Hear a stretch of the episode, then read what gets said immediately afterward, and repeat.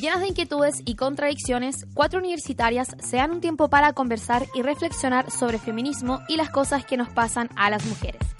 Desde la radio JGM ya comienza un nuevo capítulo de Copadas. Nos pasan cosas.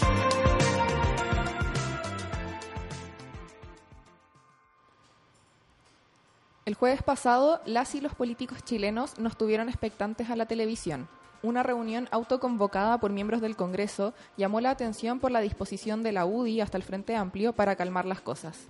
El acuerdo por la paz y la nueva constitución fue la bendición de múltiples padres y madres que dio a luz en el ex Congreso Nacional.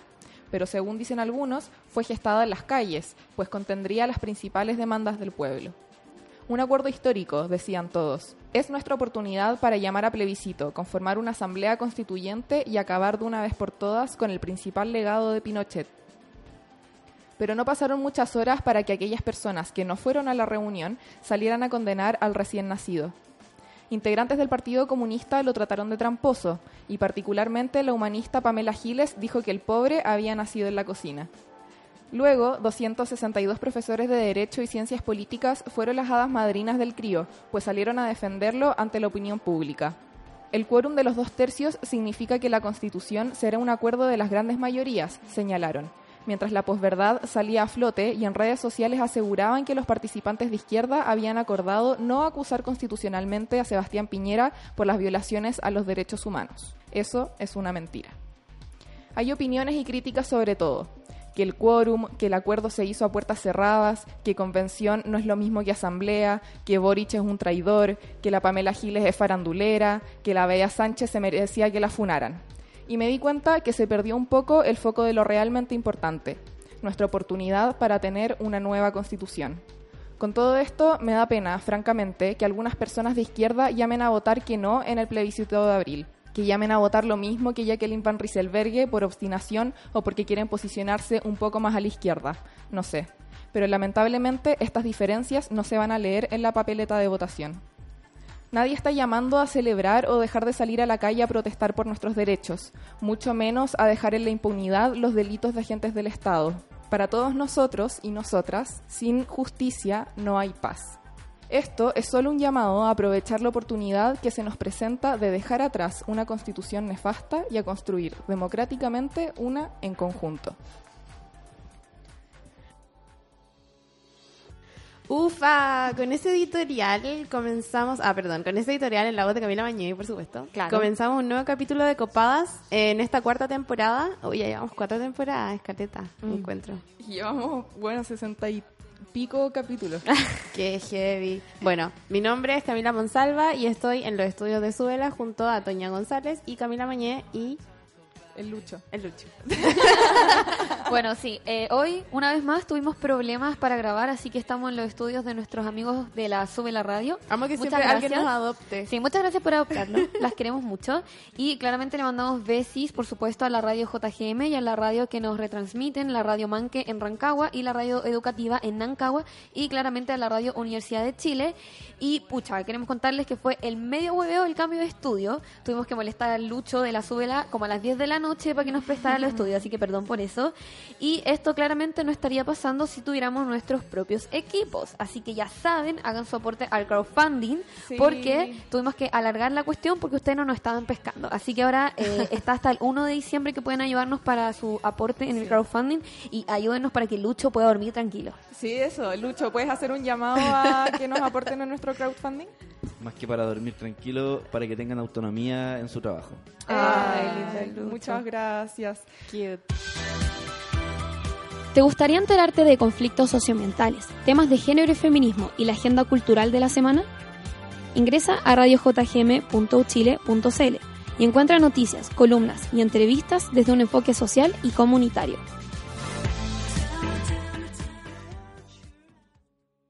¿Quién va a hablar de Bentley? ¿Alguien probó la web? Yo puedo hablar de Bentley. Ya habla de Bentley. Eh, bueno, al igual que toda la semana, la mañana dijo, estoy más seca que... Bueno, yo la verdad es que solamente quería contarles que hoy día vi una señora de 80 años con una bolsa Bentley. Y dije... Son prácticas las bolsas Bentley. Y dije, conche tu madre, yo cuando vieja. Onda, dije, esta voy a ser yo cuando vieja. Y fue como, oh, la vieja bacán, onda, qué bacán, para que vean que los productos Bentley funcionan para todas las edades. Sí, oigan, y atentis que pronto se viene un concurso Sí, va a estar bueno ese concurso. Sí, me tinca. Para que si es que tienen más suerte que yo, puedan ocupar las weas. Está bien, está bien. ¿Quieres proponer el tema para el próximo capítulo o tienes sugerencias para el programa? Síguenos en nuestras redes sociales. Encuéntranos en Instagram, Twitter y Facebook como Copadas JGM y conversemos un rato.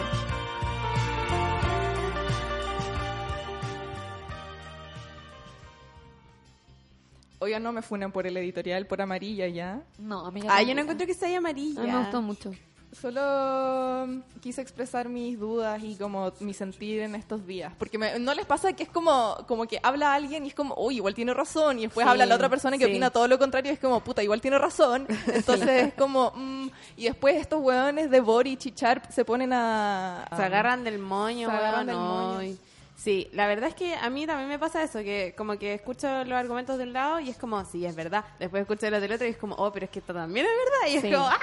Pero como que decidí que voy a ver el acuerdo como, como una wea más chica de lo que la gente espera que sea. Sí. Mm. Porque siento que todo el mundo espera que el acuerdo haya sido como, oh, la gran weá del siglo, y ya, o sea, de partida es algo súper importante porque manifiesta la voluntad de todos estos parlamentarios de eliminar la constitución de Pinochet. Aunque la UDI no quiera reconocerlo, eso manifestaron. Claro. Y siento que eso es súper importante, pero no es nada más que eso, ¿cachai? O sea, como que solo es un acuerdo para eliminar la constitución y llamar a plebiscito a una nueva. Fin, eso es todo. Siento que la gente esperaba que el acuerdo fuera como, sí, vamos a encarcelar a todos los carabineros por 85 años. Y es como, no, ¿cachai? Como que la weá no, no era para eso, no era ese el fin de- del acuerdo. Era solo ponerse de acuerdo, juntarse, decir, ya, hagamos esta weá como...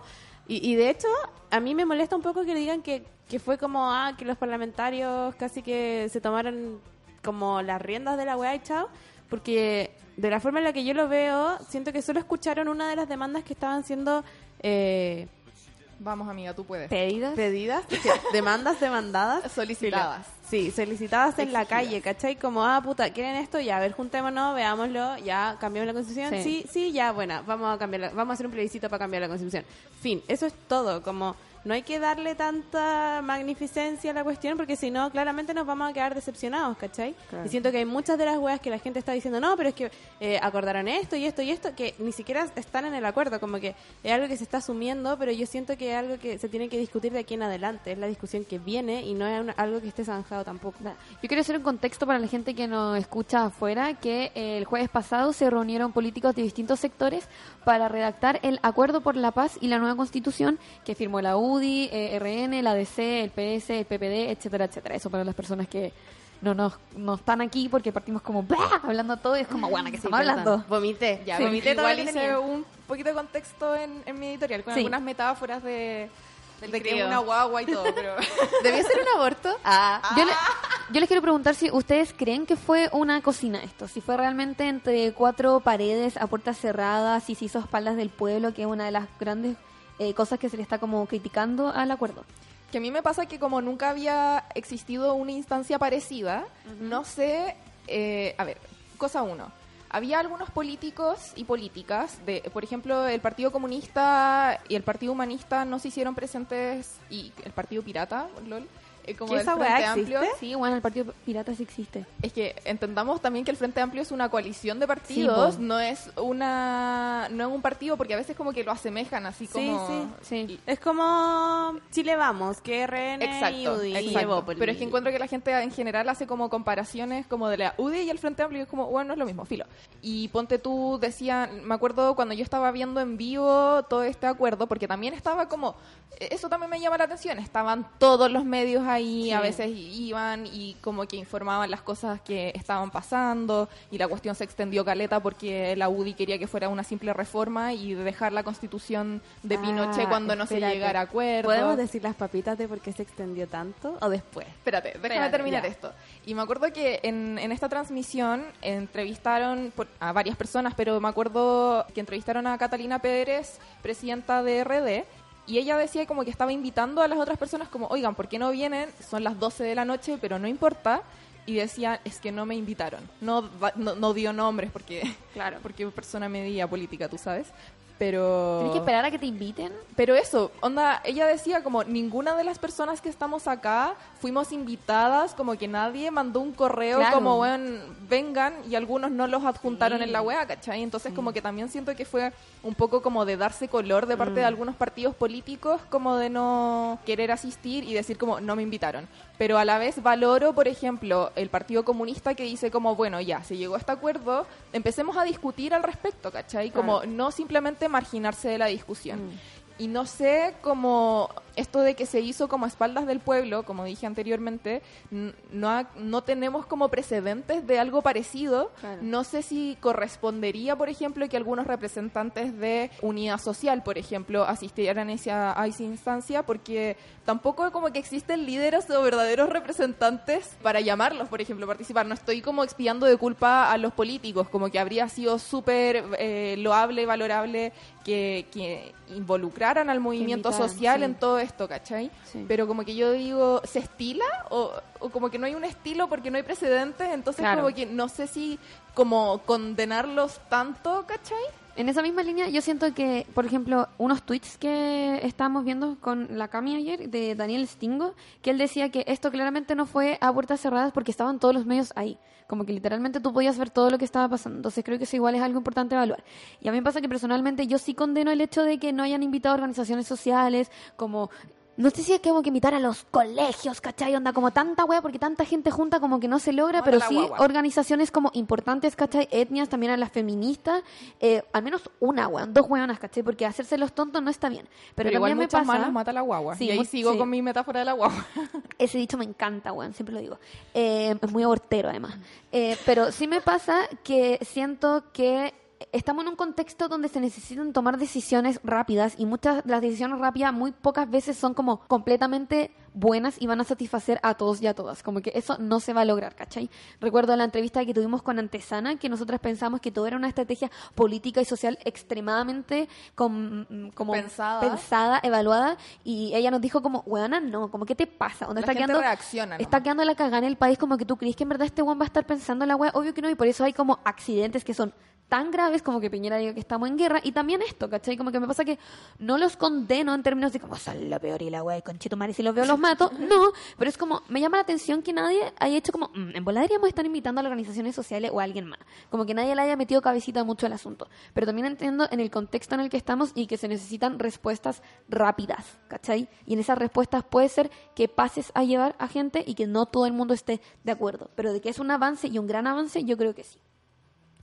Sí, me pasa lo mismo. Y yo también como que adhiero a las dos opiniones. O sea, claramente hubiera sido mucho más beneficioso que invitaran, a, y como mucho más beneficioso para la democracia, no para el acuerdo, que invitaran a representantes de la sociedad civil a participar. Pero como ya dije, o sea, siento que el acuerdo es solo algo para hacer un plebiscito, ¿cachai? Claro. Como que siento que la discusión, que, que la weá no se agotó ahí. Entonces, como que toda esta discusión de la que estamos hablando con la sociedad civil, como sobre el quórum, sobre las decisiones, etcétera, se puede dar ahora, ¿cachai? Como que no, no es excluyente que se haya firmado el acuerdo que no se discuta esto. Entonces, siento que todavía hay una oportunidad para avanzar sobre eso. Y, y dio pie para mucha farándula y como dije en el editorial, quizá Ay, sí, como... qué vergüenza. Sí, hablemos de la farándula, ahora sí. Ya, Ya, yo no entiendo mucho, así que explíquenlo, por favor. ¿Por qué Ya. se alargó tanto? Partamos por ahí. Ya, es que ya no es tan papita mía tampoco si lo subió el at- atria el atriarcado. El, el Atria. El Atria. El Atria, No, es mi mejor amigo. El atriarcado. lo, subió, lo subió el profesor Atria a el atriarcado. Eh, era porque la cuestión estaba como casi que lista temprano, ¿cachai? Como a las nueve de la noche. Sí, porque el gobierno había llamado a hacer esta cuestión con los dos tercios y una hoja en blanco y la UDI, como lo había llamado el gobierno, estaba demasiado de acuerdo. Como sí, sí, por supuesto, sí, dos, como dos tercios y hoja en blanco. Y de repente, como que cacharon que no era lo mismo los dos tercios de reforma de constitución que dos tercios de una constitución nueva. Mm. Y aquí voy a entrar a, a especificar un poco que la constitución actual para ser reformada requiere dos tercios. Por O sea- constitución. Esa no es un quórum que se pueda como debatir. O Claro. sea, como sola es. Está Sí. la constitución. Sí, para Hagamos. ser reformada, ¿cachai? Para cualquier reforma que tú queráis hacer en la constitución necesitáis dos tercios. Entonces, claramente es difícil modificarla así. Porque necesitáis una mayoría demasiado grande que esté de acuerdo contigo para hacer el cambio. Pero cuando estáis discutiendo sobre una hoja en blanco, necesitáis dos tercios para implementar algo en la Constitución. ¿Cachai? No para modificarla. Entonces, ahí como que se da vuelta la weá, siendo aún así dos tercios un quórum demasiado alto, pero ya no es como un veto que se está poniendo, porque no estáis cambiando nada, estáis creando algo nuevo. ¿Cachai? Claro. Entonces como que la UDI no había cachado esta weá hasta muy tarde en la noche. Son hueones, sí son hueones. Y cuando se dieron cuenta, quedaron como, esto no puede pasar. Y ahí se devolvieron a seguir discutiendo y ahí quedó un poco más la caga. Pero esta weá estaba lista así muy temprano porque la UDI no sabía lo que estaba discutiendo. ¿Cachai? Claro, pero hay algo que todavía no entiendo. Eso como lo de lo del veto. Porque ya uno reforma la constitución y hacerlo de hoja en blanco sigue siendo el mismo quórum, pero no entiendo por qué la agua se les dio vuelta. Sorry, no entiendo.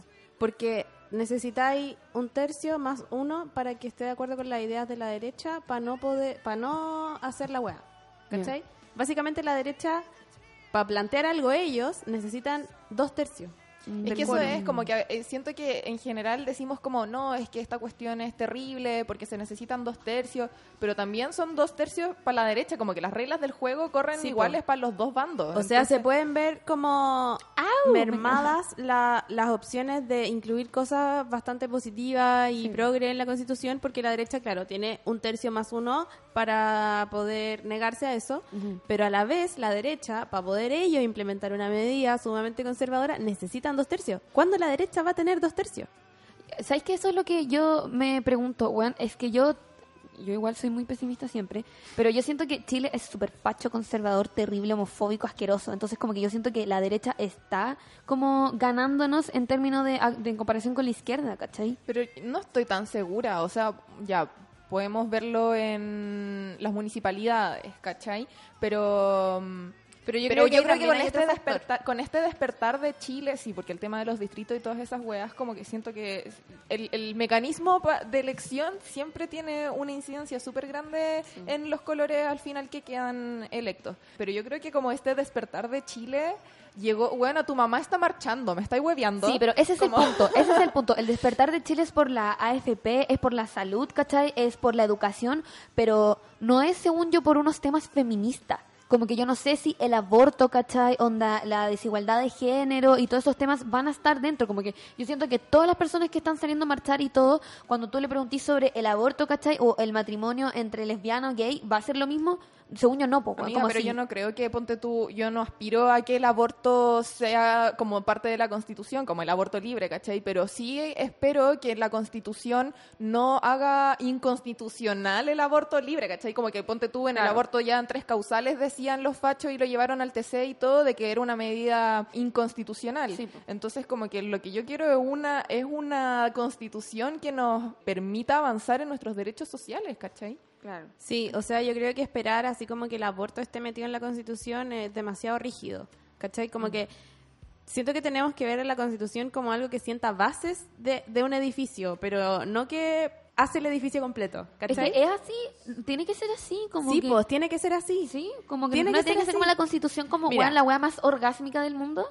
No, porque, ya mira, lo, lo leí en unos tweets y te lo voy a explicar de esta forma. Ya. Renato Garín, que es un diputado que a mí lo odio, filo, Ok. subió un tweet así como, ay, en mi familia teníamos la discusión de claro, quién... lo- Espérate, ¿sabéis qué? Lo voy a leer, léelo, weón. léelo. Lo voy a leer porque era La tan atroz. ridículo culiado, weón, en verdad. Sí, es bien patético, en verdad.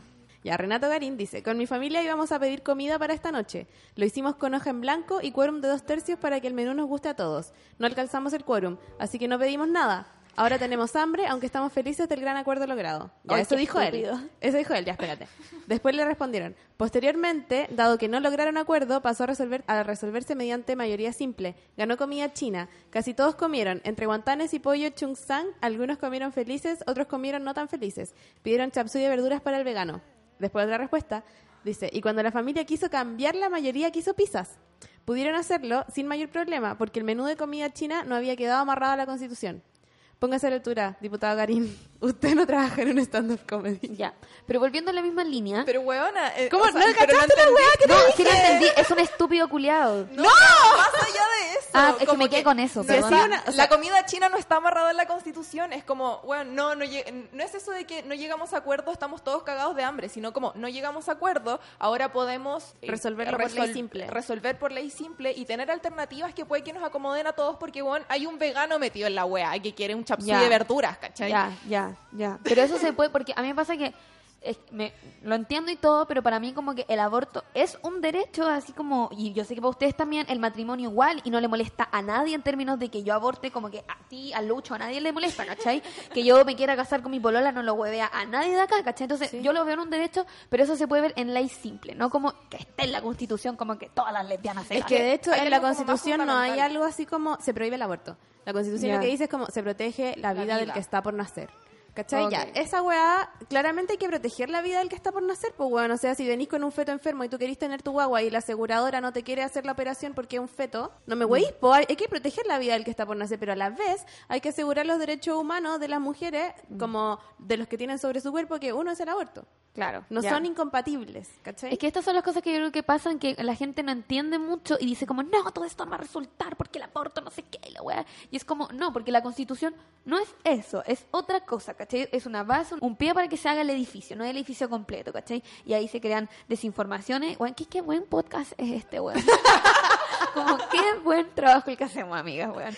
Oye, ¿les pinté el diccionario? Ya. Sí, que lo grabó la Lila, que una vez más no nos pudo acompañar, pero por supuesto mi Matea dejó la tarea hecha. ¿Estás chata de los malos usos de los términos feministas? ¿Tienes dudas sobre ciertas definiciones? Aclarémoslo aquí en el Diccionario Feminista de Copadas.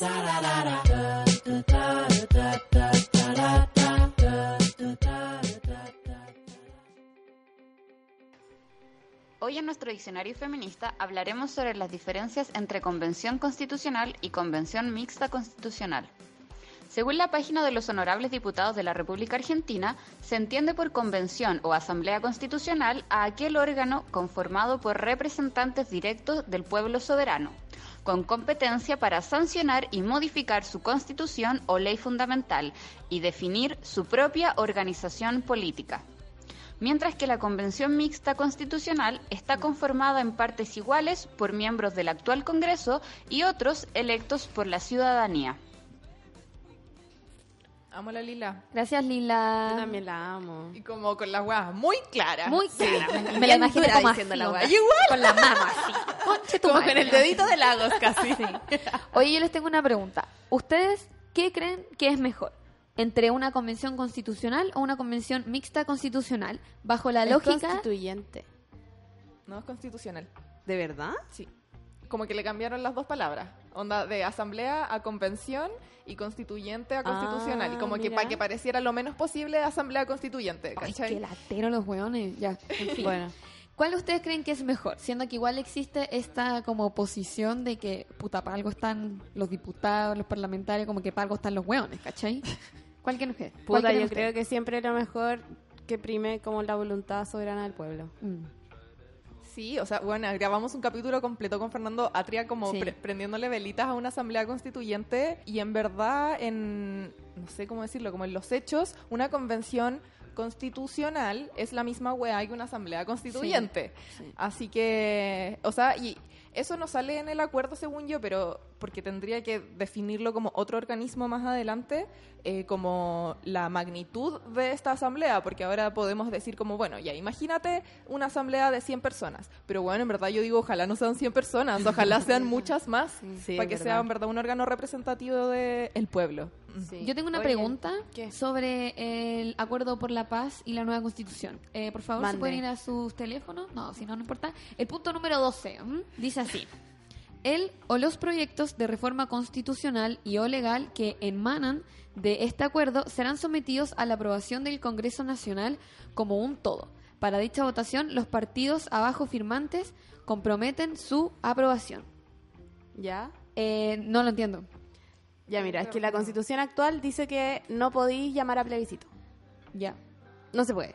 Esta weá es ilegal. Es inconstitucional. Ok. No se puede llamar a plebiscito. Entonces los weones al firmar el acuerdo lo que hicieron fue comprometerse a hacer una reforma constitucional a la constitución actual para que efectivamente se pueda llamar a plebiscito. Ya. Eso. Bueno, yo leí la guay y entendí algo nada que ver. Esto es lo que yo entendí. Esto es lo que hubo en mi cabeza cuando yo leí el punto 12, para que vean la desinformación. Que luego de que estuviéramos nuestra asamblea constituyente y estuviera todo ahí hermoso nuestra nueva constitución, esta tenía que ser aprobada por el Congreso. Eso entendí No, yo, que- no Y se va a llamar a un plebiscito de salida. Ah, ya, ya, ya. Porque yo entendí eso, de como que te- el Congreso lo tenía que aprobar y dije, entonces, ¿qué sentido toda esta mierda, O weón? sea, un plebiscito eh, para definir el mecanismo y, otro plebiscito plebiscito, para como, ratificar lo que se, Se discutió, lo, como la constitución que tenemos. Eh, a ver, va- van a haber tres votaciones, no, dos votaciones distintas, pero en el mismo sentido. La primera es, ¿quieres nueva constitución? Sí, no. Que apruebo, rechazo, pico, ya. Ahí también se va a ver el mecanismo, que es como que eres una, una asamblea, esta wea, ya. ¿Asamblea constituyente o mixta? Filo, hablemos en el lenguaje que sabemos hablar. Y después de eso, ya, ahí se va a llamar a elecciones para elegir a los constituyentes, etcétera, etcétera. Esa Se es la segunda hacer- votación. Sí, Ya. que esa va a ser en conjunto con las municipales. Ya ahí se va a llamar a la gente, la gente se va a tirar, se va a candidatear, etcétera, va a salir electa, se va a redactar una constitución que no la van a redactar los constituyentes, sino que ellos van a presentar propuesta y va a ser redactada por otro órgano, creo. Ya. Tengo que confirmarlo, no confíen tanto en mí. y después de eso, cuando la constitución esté lista, redactada, así como ya, esto es, ¿cachai? Se llama plebiscito de nuevo para que la gente la ratifique. Es para darle legitimidad en el fondo. Claro. Pero yo, eh, por lo que tengo entendido, hay ciertas cosas del acuerdo que tampoco están vistas al 100%. Por, por ejemplo, lo que decía la Cami, el hecho de como, ok, estas personas que fueron electas van a discutir los temas, pero las va a redactar otro órgano. O por otro ejemplo, cuál es el perfil o como los puntos que tienes que rellenar como para poder ser candidato. Onda, ¿yo puedo ser candidata? Sí. Sí. Ay, me parece fantástico, voten por mí. Mi hermana Ah. ayer me decía que quería que yo fuera candidata. Amiga, yo voto por Ah, espérate, y ahí yo creo que hay un punto importante, que es que de los candidatos, no, probablemente a muchos de ellos no los vamos a conocer, Claro. porque no vamos Sí, a conocer a 700 personas, ¿cachai? No. Entonces, lo más importante de esta votación es que se va a votar por un programa y no por un, una persona, ¿cachai? Ah, ah. Como que ahí va a haber que poner ojo, pues, porque, por ejemplo, si tú decís, ya, yo, Toña González, quiero ser constituyente y voy a, no sé, eh, impedir que ese, el aborto sea inconstitucional en la nueva constitución, yo voy a votar por eso, porque yo no sé quién eres tú, Toña González, ¿cachai?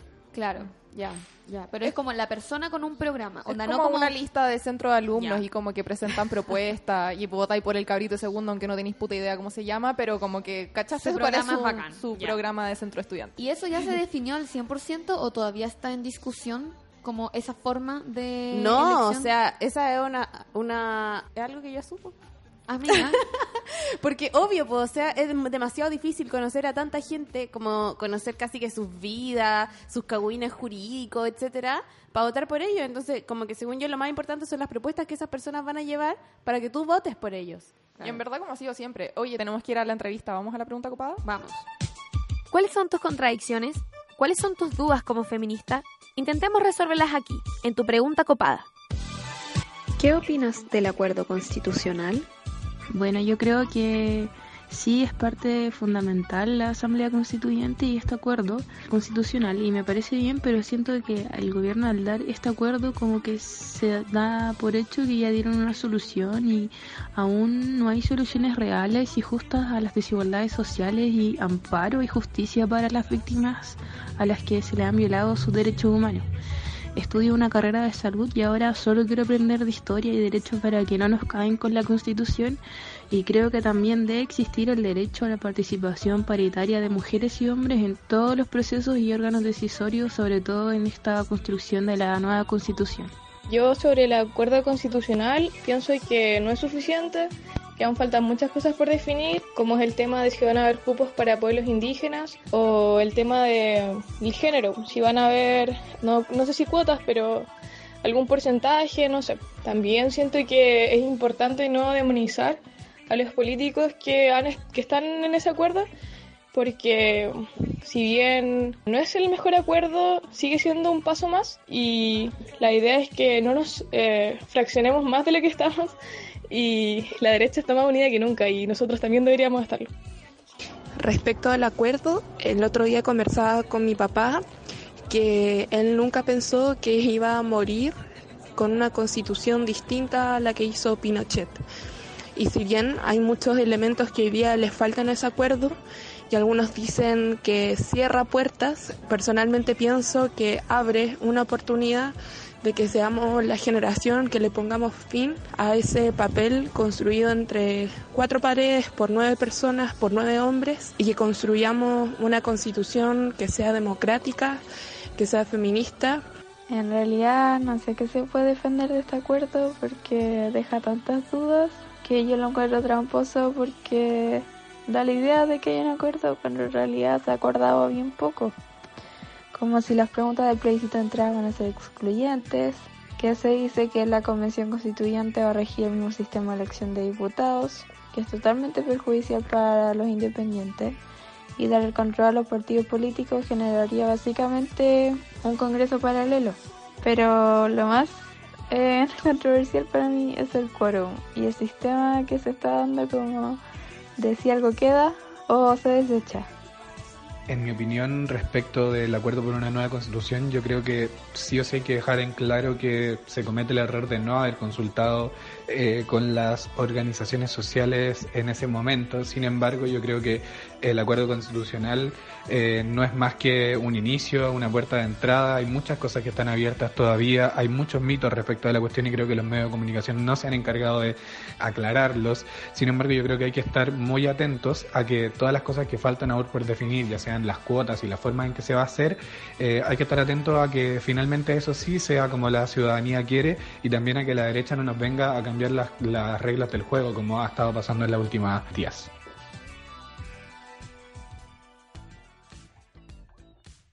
Bueno, gracias a la gente también por compartir sus opiniones. Creo que igual están dentro de las que nosotros pensamos. Sí. Oye, volviendo, perdón, a la discusión anterior, entonces es una posverdad que solamente pueden participar gente inscrita en partidos políticos, ¿cierto? Eh, todavía no se define eso, po. Por eso digo que esa es, la que son posverdades igual, como que hay gente que le está tirando mierda a todo esto cuando, bueno, no hay nada tan zanjado todavía. No, por supuesto que no, y de hecho como que por eso como que se llama no saltar la calle, porque es una weá que hay que discutir ahora que a la que hay que ponerle mucho ojo, sobre todo con este imbécil de Alamant diciendo como, no, si no era hoja en blanco. Como, saco wea, weón. Onda, espérate, eso quiero ser categórica en decir esta wea. Porque si no hay hoja en blanco, nunca hubo acuerdo. Ok. Porque la, la, oposición firmó ese acuerdo con la condición de que fuera hoja en blanco. Si no hay hoja en blanco, el acuerdo no existe. Okay. O sea, sí existe, pero se anula. O sea, por error, obstáculo. Bueno, filo, eso. Oye, yo quiero decir una última cosa que eh, yo antes tenía la idea de que en verdad quórum eran las personas que votaban no necesariamente las personas que votaban a favor, y es la idea que yo tuve, weón, en el colegio, porque así me lo enseñaron, y ponte tú en las votaciones de ICI, de las universidades, se entiende quórum por eso, como los que votan que sí, que no, que abstención, que toda la weá, pero ahora se entiende, el sentido de quórum es las personas a favor. Aprueban, y, y, lo quería dejar en claro porque como que la constitución es un quórum diferente a lo que nosotros estamos acostumbrados, y al comienzo como que me explotaba la cabeza porque yo decía, weón, dos tercios tampoco es tanto, como que, weón, pueden votar que no, la weá es que vayan, ¿cachai? Pero no, no, no es significa eso, sino como las personas que aprueban la weá, que se está discutiendo. Ahora sí, vámonos a una canción y a la entrevista. Ya, eh, yo tengo una canción muy hola, en verdad es la de Selena Gómez, su nuevo álbum, me encanta, Lose You to Love Me, weá, me encanta, ¿la podemos poner? Sí, obvio, Disney, ya, ya. Vamos.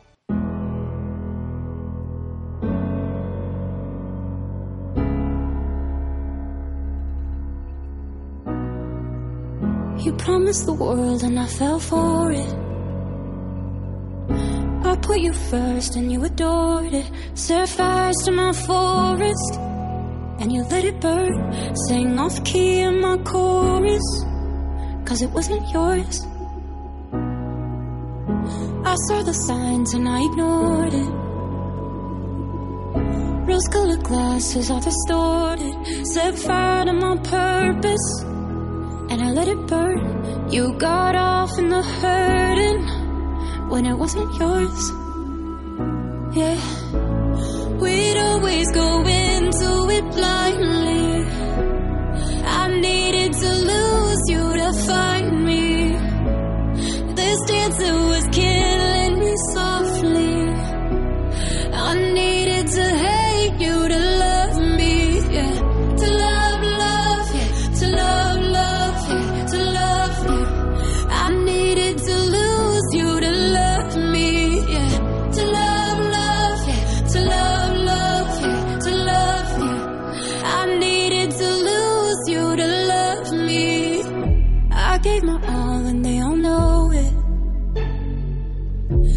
still turn me down and it's showing. And two months you replaced us like it was easy.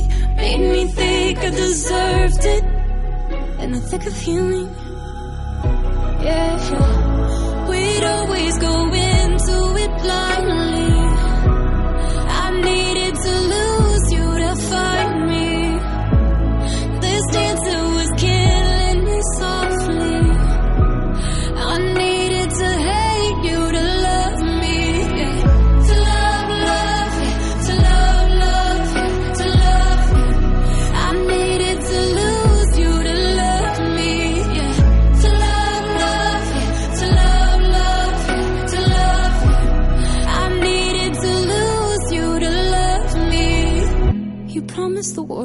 Fell for it.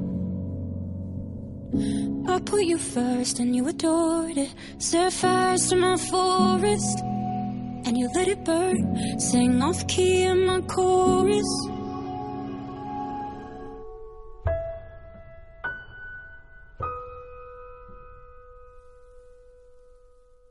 La entrevistada del día de hoy es Queen Bárbara Sepúlveda. Ella es abogada constitucionalista y directora ejecutiva de la Asociación de Abogadas Feministas ABOFEM. ¿Cómo estás, Bárbara? Hola Camila, ¿cómo estás? Gracias por invitarme. Gracias a ti por acompañarnos hoy día. Oye, espérate, hay que hacer una aclaración. Yo soy la otra Camila de Copadas, con la que tú no hablaste antes. Ay. Ya, ahora sí. Ah. Ya, ahora sí. Oye, Bárbara, eh, estuvimos conversando en la primera parte del capítulo que tenemos algunas dudas sobre este acuerdo por la paz y la nueva constitución que nos gustaría eh, solucionar contigo. Y me gustaría, en verdad me gustaría iniciar esto como tu opinión sobre este acuerdo. ¿Tú crees que es un avance? ¿Crees que se hizo a puertas cerradas? Como, ¿Cuál es tu opinión respecto de esto? Bueno, nosotras como FEM eh, consideramos que el acuerdo, bueno, es un acuerdo que se hizo a espaldas de la ciudadanía sin la participación de las organizaciones de la sociedad civil y además, bueno, excluyendo a, algunos partidos políticos también. Más o menos un, poco siguiendo la tónica histórica de, algunas prácticas políticas que, que yo creo que hoy día a propósito del movimiento social y la evidencia también de cómo la ciudadanía está ya eh, quizá pensando la política de otra manera, eh, pa- pareciera que ya es, ese tipo de prácticas no, no debiesen generarse, ya no son bien vistas. Eh, la verdad es que de todas maneras es un acuerdo que abrió una oportunidad histórica para poder cambiar la constitución del 80, que es algo que nosotros sí creemos que es una tremenda oportunidad, porque no solo involucra a aquellos partidos que firmaron, sino más bien a toda la población de Chile. Y, y eso, eso sí, esa apertura, esa posibilidad, sí genera una, una sensación de, de que hay algo valorable, ¿cierto? Eh, bueno, y otra cosa será el contenido también del acuerdo, que una podría ser un poco más crítica.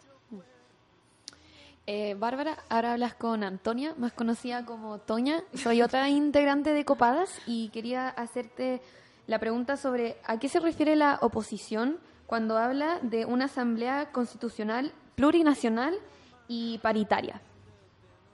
Mira, eh, hoy día, cuando estamos pensando, esto, esto es importante, que esta es la primera vez en la historia que vamos a poder decidir quiénes son los representantes para poder crear una nueva constitución. Esto significa que es una elección como nunca antes hemos visto.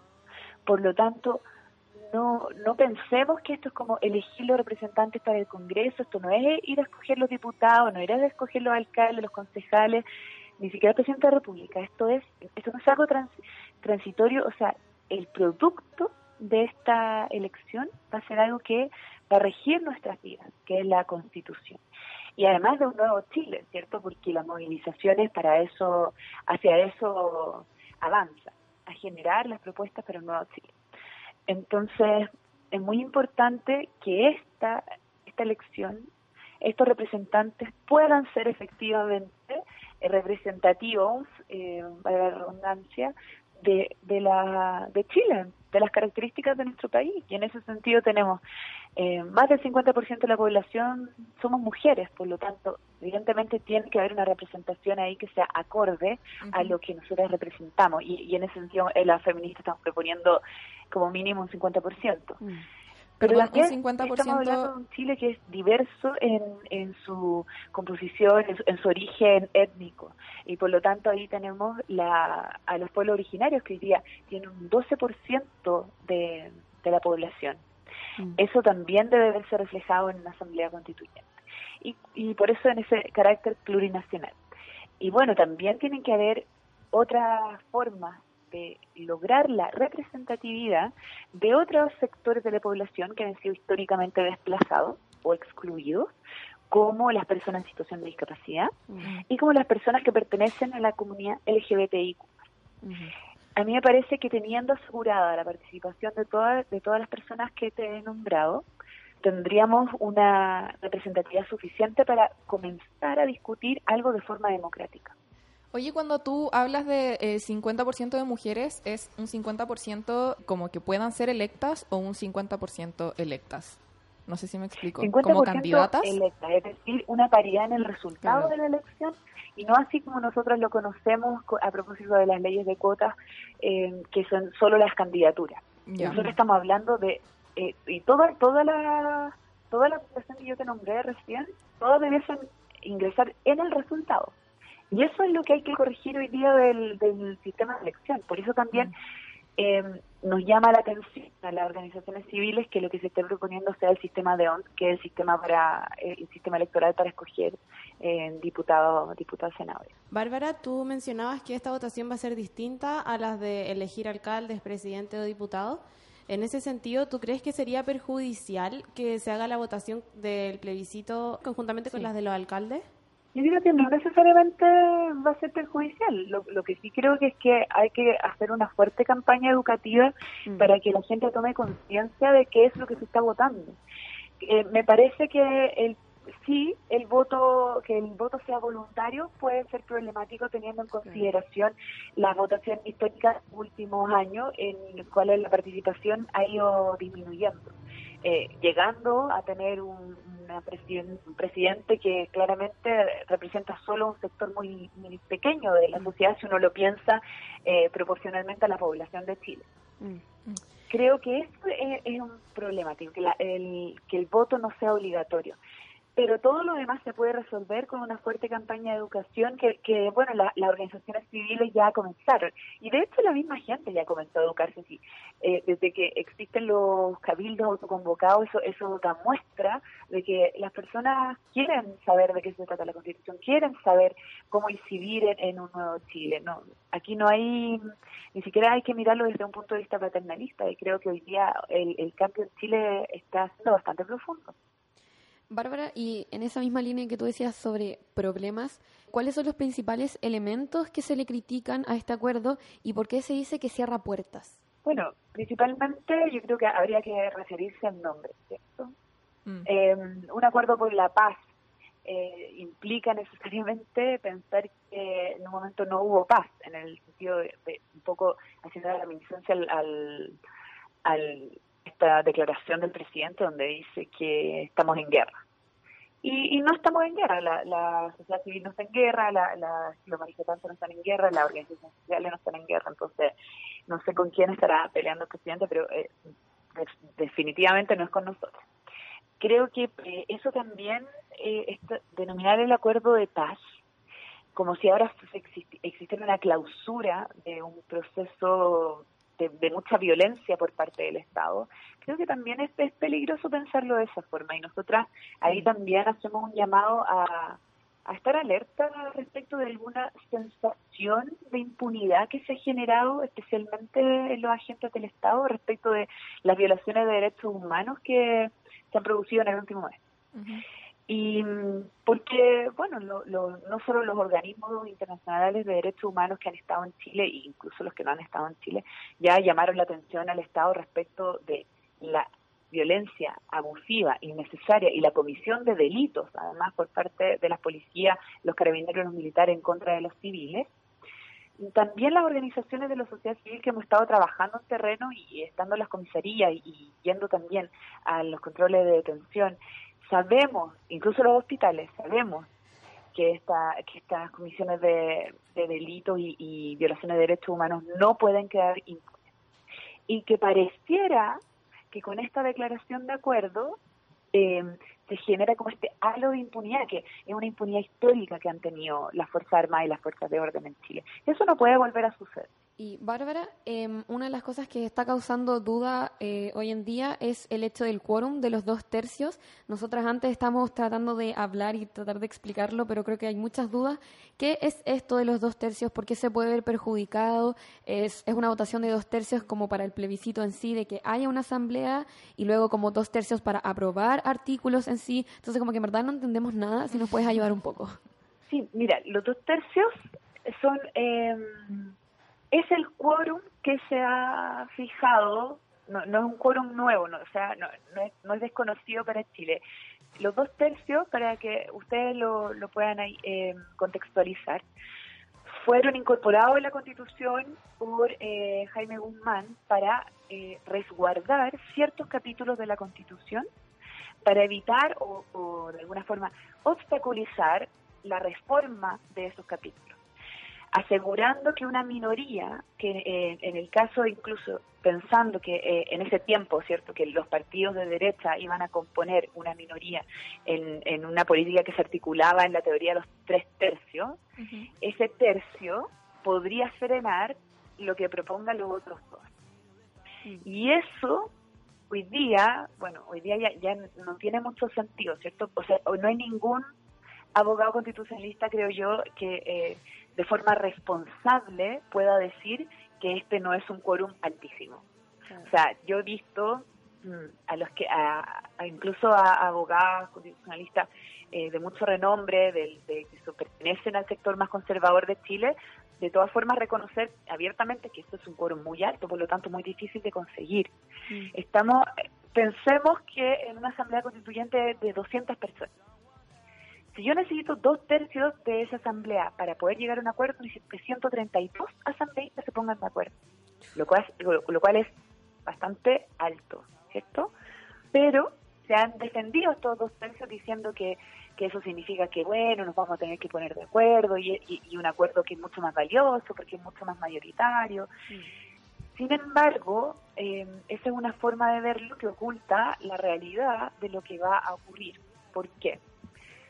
Porque lo que, lo que no estás diciendo con esos 132 es que en el fondo hay 68 personas asambleístas que pueden detener lo que 132 se pusieron de acuerdo para hacer. 68 frente a 132, que una gran mayoría. Y si llegaran a estas 30 y no sé cuántas personas impedir eh, este acuerdo de la gran mayoría, ¿qué sucede con lo que se está discutiendo? O sucedería en el caso hipotético de. Mira, hoy día eso está, eso sí yo te puedo asegurar que está en disputa, porque si bien en un principio se, empezó a, a difundir la, la, idea de que si no había acuerdo, esto se iba a ir, se iba a caer al legislativo de alguna forma, como que se cae el acuerdo constitucional y pasa al poder legislativo, es decir, diputados, diputados, senadores, eh, eh, son quienes definen la materia. Mm. Hoy día yo creo que eso está bastante en duda, porque hemos visto salir a, a personas de, eh, que ocupan cargo en la política, como senadoras, diputados y diputados, de la derecha, a decir que no, que nadie dijo que eso iba a pasar a una legislación simple, que por lo tanto, eh, ahí ya, ya se empiezan a sembrar muchas dudas, que algunas otras voces, incluso un poco más conservadoras, han dicho, lo, si se cae ahí, entonces en esa, en esa materia regiría la Constitución del 80. Otra alternativa que a mí me parece tenebrosa en esto, ya en estos tiempos. Sería una reforma solamente.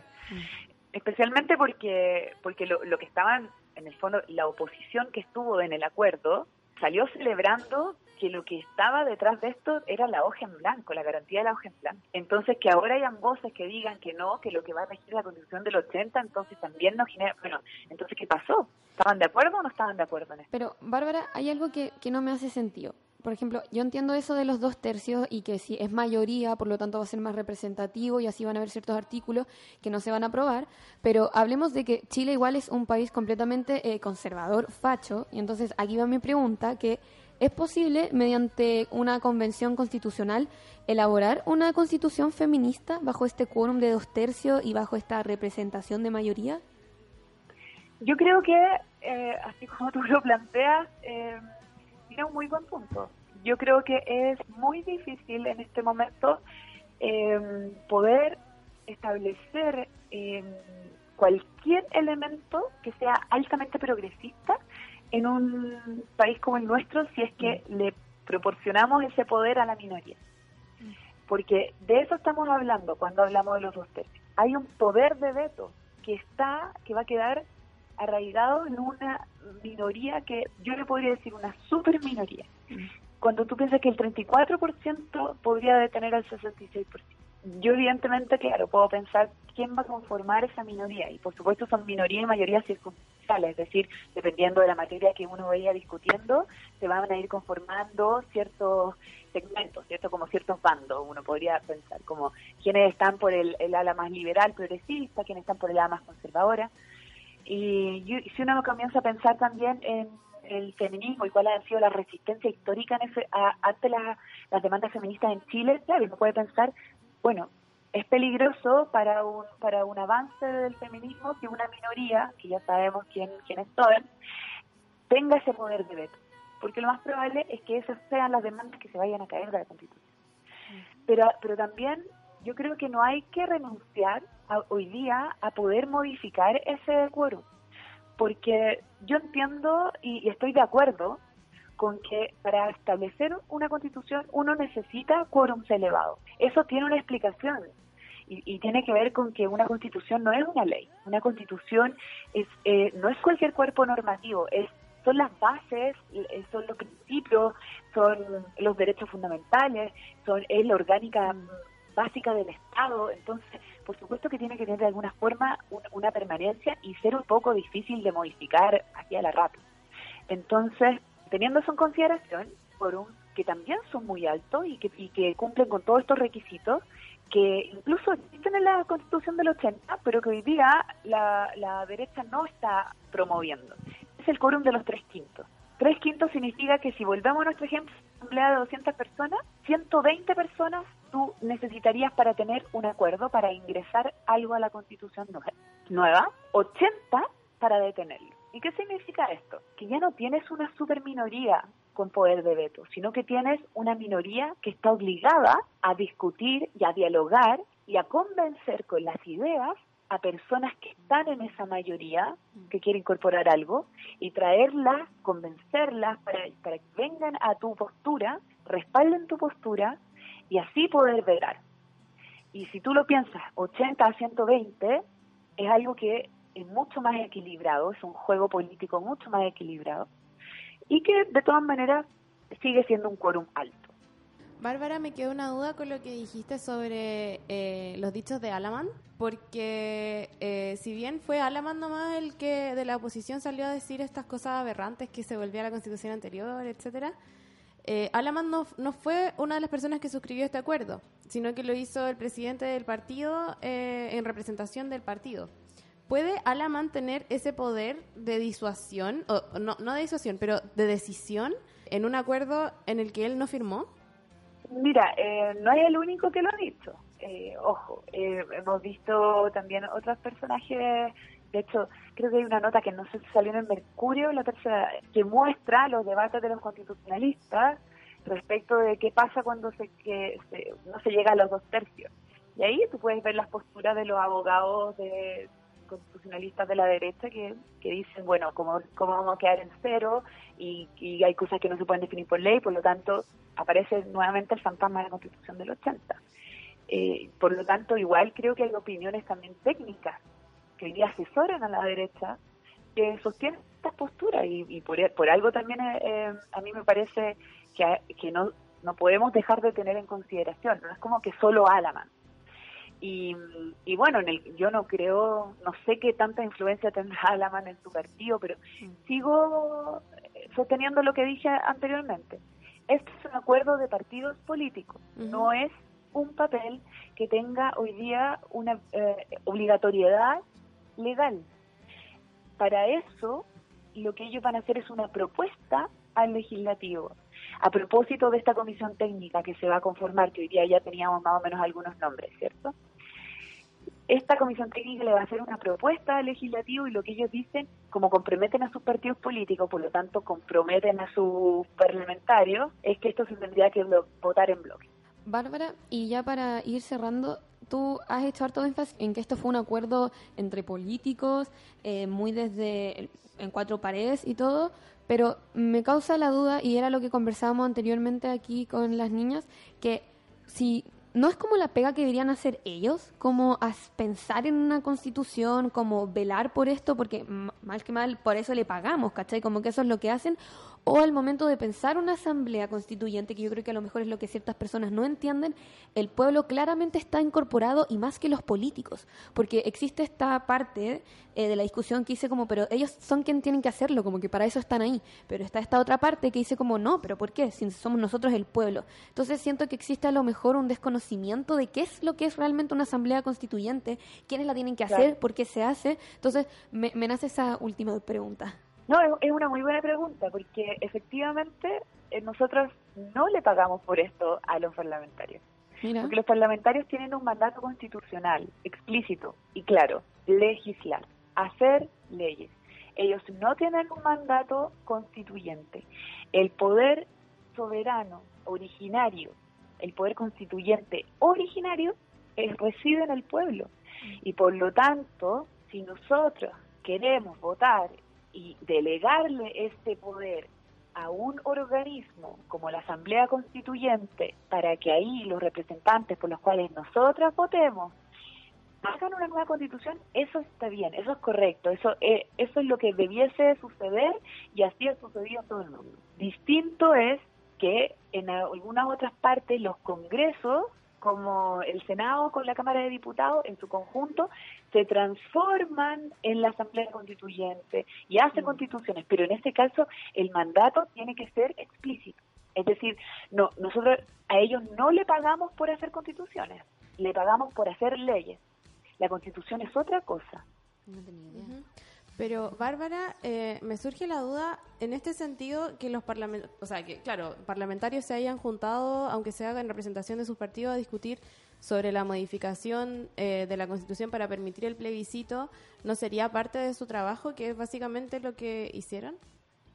Ah, claro, así como para proponer un plebiscito, claro, sí, de todas maneras, eso eso es parte de, claro. podría ser parte de su trabajo en el caso que haya una moción parlamentaria, pero aquí no la hay, mm. ojo.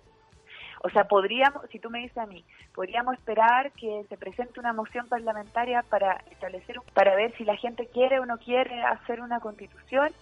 Claro, uno podría decir, está dentro eh, de lo que podemos esperar que hagan, pero también hay que tener cuidado respecto de que, también en Chile nuestra constitución es bien especial y, y, le otorga al presidente de la República muchas atribuciones legislativas que el Congreso no tiene. Entonces, también hay cosas que le podemos pedir al Congreso y cosas que no le podemos pedir y que hay que pedírselas al presidente de la República. Bárbara. Yo, más, más, más allá de, de seguir sosteniendo que es muy importante que hoy día si bien esto ya se ya fue generado de esa forma, eso como la gente le dijo, la, la cocina, ya hoy día eso no significa que la sociedad civil quede completamente marginada a este proceso. Yo creo que tenemos que seguir insistiendo en que consideren nuestra opinión. Si hoy día hay una movilización ciudadana, y hay manifestaciones y las organizaciones están en todos los frentes hoy día, y como te decía, no solo en las calles, sino que también en los hospitales, en las comisarías, eh, viendo organismos internacionales de derechos humanos, o sea, las organizaciones de la sociedad civil están en todas. Eh, Bárbara, bueno, estamos conversando con Bárbara Sepúlveda, directora de Abofem, abogada feminista, constitucionalista, y te quiero hacer una última pregunta en esta línea. Si nos ponemos a soñar en una asamblea constituyente o convención constitucional donde haya muchas mujeres feministas en esta, en esta instancia, ¿qué debería contener una constitución para que podamos llamarla feminista? ¿Cuáles son como las cosas básicas por las que podemos eh, demandar? Mira, más que básica yo diría los mínimos, ¿cierto? Una justicia histórica que, que se nos debe a las mujeres. Yo creo que para comenzar hay que pensar en un diseño que no deje como al simple arbitrio del legislador o, o a ver si al presidente o presidente de la República se le ocurre o no se le ocurre hacer correcciones o, o, políticas públicas con enfoque de género, creo que eso, eso hay que evitarlo. Hay que evitar ese tipo de configuraciones jurídicas. Creo que hay que establecer un mandato expreso al legislador y al Ejecutivo para generar esos proyectos de ley que busquen erradicar las discriminaciones históricas, erradicar la violencia contra la mujer y contra la diversidad sexual. Em, creo que hay que partir por garantizar ese tipo de, cuestiones, para poder pensar también un poco cómo lo vamos a redactar, ¿cierto? Ahora, e, es completamente necesario tener ahí los derechos específicos de las mujeres, niños, niñas, adolescentes y población LGBTIQ+. Y la mujer en toda su diversidad también. Los derechos sociales tienen, en el fondo, em, rostro de mujer. Eso es súper importante entenderlo, porque si lo pensabas como colectivo, las mujeres somos más vulnerables. Y de hecho, con estadísticas de, la CACEN, con las estadísticas del INE, nosotros podemos ver que además somos el sector de la población más empobrecido necesitamos también pasar de los derechos a establecer la paridad en los órganos del Estado, es decir, que no exista ningún órgano colegiado, que, o sea, que, tenga más de una persona que no tenga paridad. Mm. Eso ya no nos puede seguir pasando, o sea, somos más del 50% de la población, por lo tanto lo que estamos exigiendo es la paridad histórica que se nos ha negado, que es lo mínimo de una corrección de justicia que se le puede hacer a una democracia liberal representativa que es la que nosotros Eso creo yo que sería un piso mínimo para hablar de una constitución feminista y de ahí construir para arriba adelante compañeras con todas las ideas que ustedes quieran proponer. Qué lindo suena. Como que me emocioné. Igual me gusta terminar de esta manera el capítulo. Muchas gracias Bárbara por este contacto telefónico y quizás si nos quieres decir las redes sociales de Abofem para que todas las chiquillas las sigan. Sí, por supuesto. Somos Abofem CL en todas las plataformas. Ok. Ya, muchas gracias. Gracias. Gracias y felicitaciones por todo el trabajo que hacen. Qué lindo sería una asamblea constitucional feminista. Me pasa como que no sé si logre, como con la cuestión del quórum, como lo que decía ella, de que vamos a tener que ir nosotras como mujeres a disputarle esta wea, explicarle, así son las cosas, esto es lo que queremos. Ella decía mucho la palabra de hacerlos cambiar de opinión, y es como, como chuchas es cambiar de opinión, onda al macho culeado, onda weón como patriarcal a cagar, onda cómo, no lo sé, pero va a ser un desafío interesante. Sí. ¿Vamos a la recomendación? Like y compartir. ya vamos. El feminismo no es algo que solo se comprenda y practique desde la academia. Existen muchas maneras de vincularse con él. En Copadas te hacemos una recomendación feminista.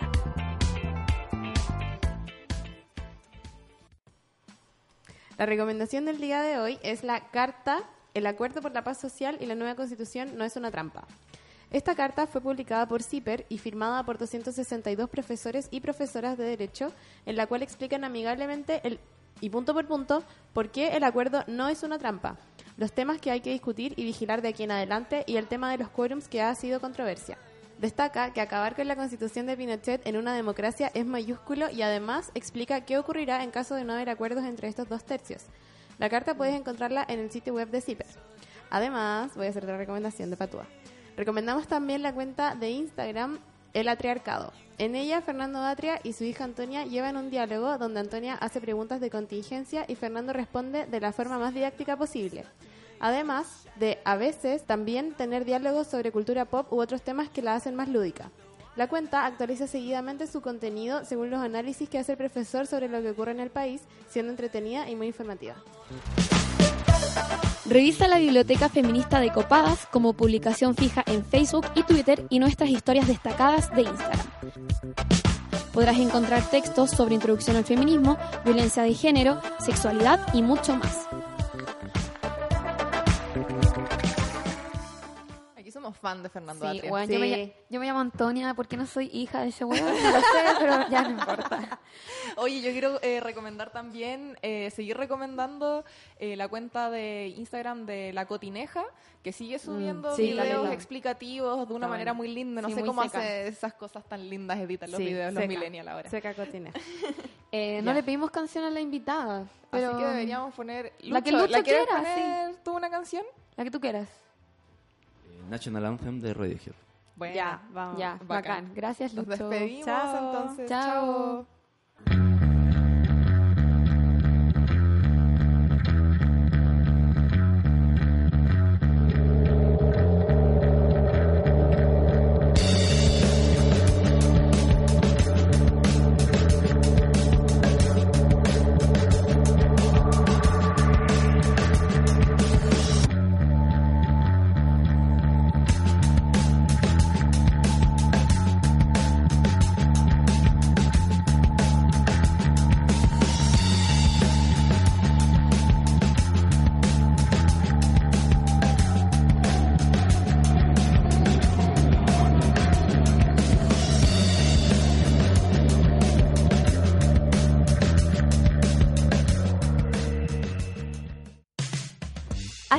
Un nuevo capítulo de Copadas, nuestro espacio semanal para reflexionar y conversar sobre nuestras inquietudes y las cosas que nos pasan a las mujeres. Acompáñanos todas las semanas aquí en la radio JGM.